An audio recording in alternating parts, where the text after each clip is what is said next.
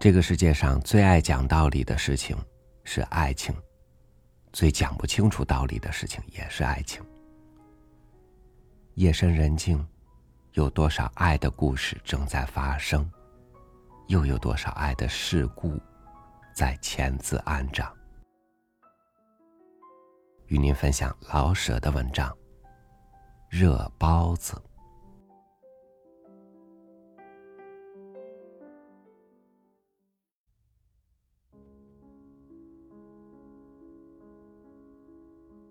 爱情自古时候就是好出轨的事。不过，古年间没有报纸和杂志，所以不像现在闹得这么血花。不用往很古远里说，就以我小时候说吧，人们闹恋爱便不轻易弄得满城风雨。我还记得老街坊小邱。那时候的小秋，自然到现在已是老秋了。可是即使现在我再见着他，即使他已是白发老翁，我还得叫他小秋。他是不会老的。我们一想起花来，似乎便看见些红花绿叶开得正盛，大概没有一人想花，便想到落花如雨、色断香消的。小秋也是花似的，在人们脑中，它永远是青春，虽然它长得离花还远得很呢。小秋是从什么地方搬来的，和哪年搬来的，我似乎一点也不记得。我只记得，他一搬来的时候就带着个年轻的媳妇儿。他们住我们的外院一间北小屋。从这小夫妇搬来之后，似乎常常听人说，他们俩在夜半里常打架。小夫妇打架也是自古有之，不足为奇。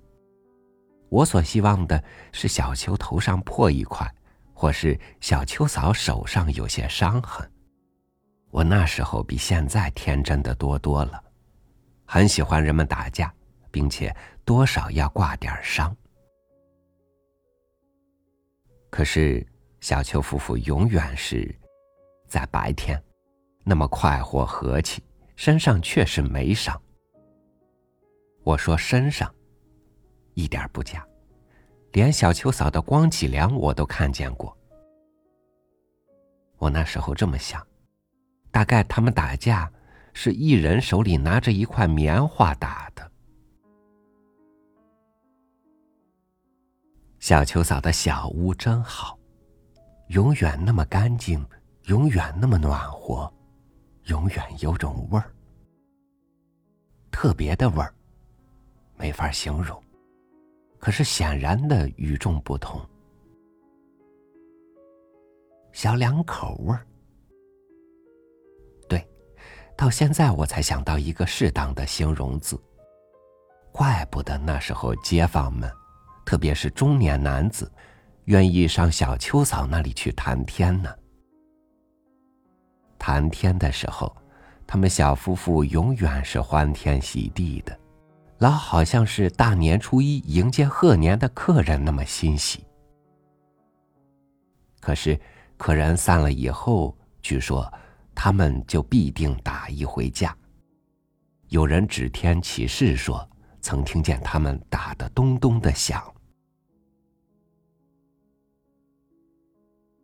小秋，在街坊们眼中是个毛腾似火的小伙子，他走路好像永远脚不贴地，而且除了在家中，仿佛没人看见过他站住不动，哪怕是一会儿呢。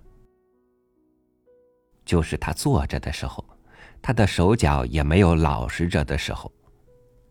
他的手不是摸着衣缝，便是在凳子沿上打滑溜，要不然便在脸上搓。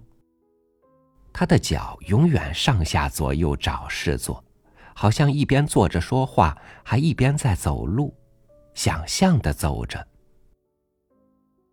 街坊们并不因此而小看他，虽然这是他永远成不了老邱的主因。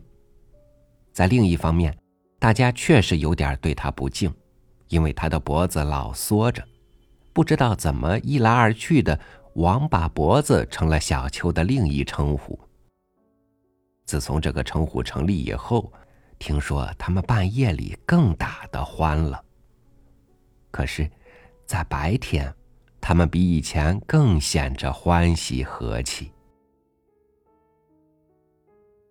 小秋嫂的光脊梁，不但是被我看见过，有些中年人也说看见过。古时候的妇女不许露着胸部。而她竟自被人参观了光脊梁，这连我那时还是个小孩子都觉着她太洒脱了。这又是我现在才想起的形容字，洒脱。他确是洒脱，自天子以至庶人，好像没有和他说不来的。我知道门外卖香油的、卖菜的。永远给他比给旁人多些。他在我的小孩子眼中是非常的美。他的牙顶美，到如今我还记得他的笑容。他一笑，便会露出世界上最白的一点牙来，只是那么一点。可是这一点白色，能在人的脑中延展出无穷的幻想。这些幻想是以他的笑为中心，以他的白牙为颜色。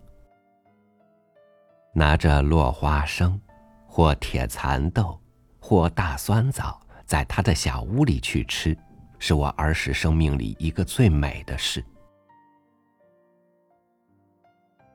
包了花生豆往小秋嫂嘴里送，那个报酬是永远的心愿，能看看她的牙。把一口袋花生都送给她吃了也甘心，虽然在事实上没这么办过。小秋嫂没生过小孩儿，有时候我听见她对小秋半笑半恼的说：“凭你个软货也配有小孩儿？”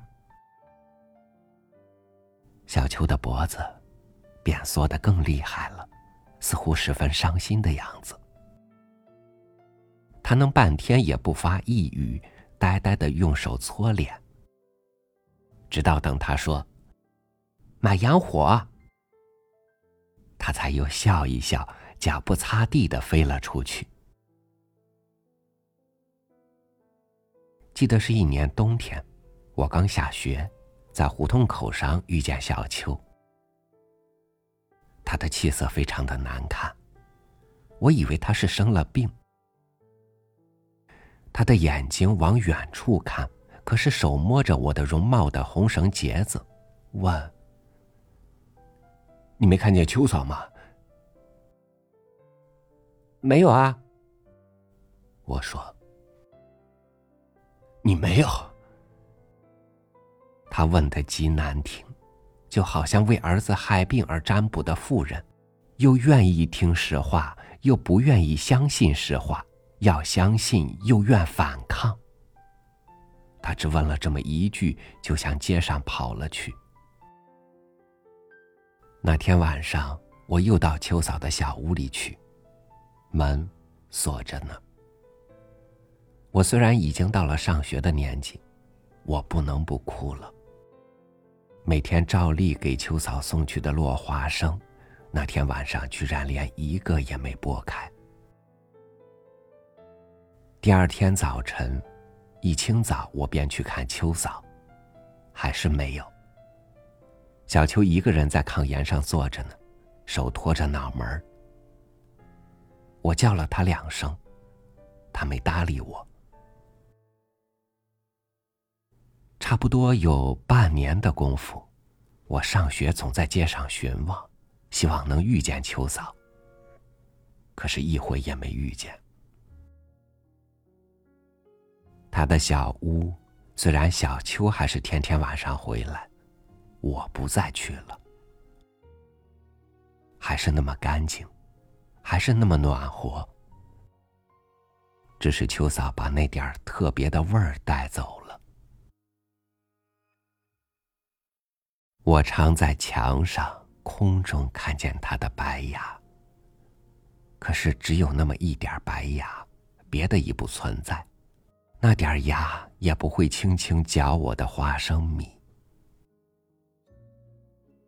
小秋更毛腾似火了，可是不大爱说话。有时候他回来的很早，不做饭，只呆呆的愣着。每遇到这种情形，我们总把他让过来和我们一同吃饭。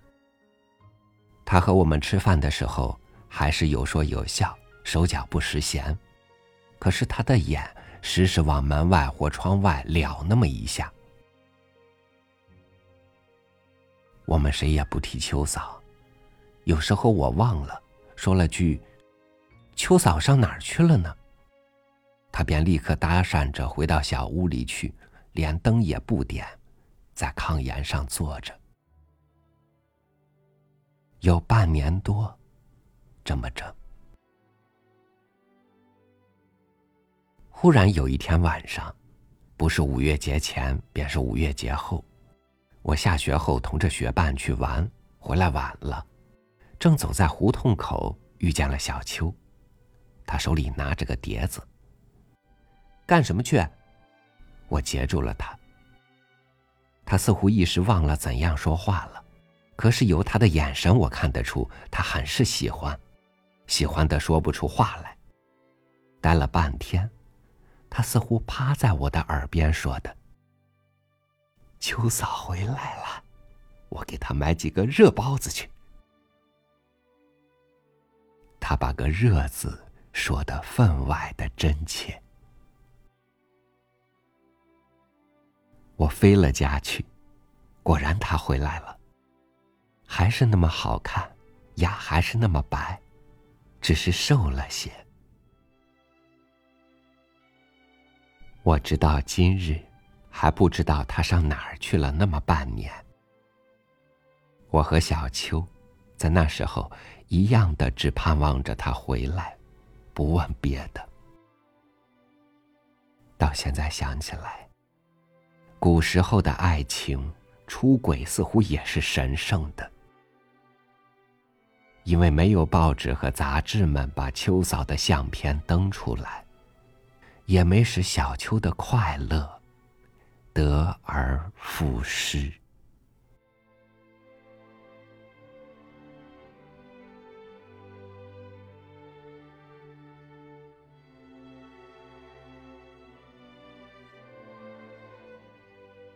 爱人的人可以卑微到看不见自己，被爱的人可以有恃无恐到目空一切。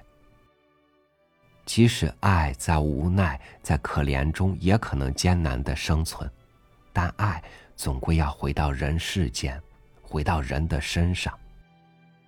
当爱不被珍惜、被消耗殆尽，就像夕阳西坠，那时候，暗夜也就来了。感谢您收听我的分享，我是朝宇，祝您晚安，明天见。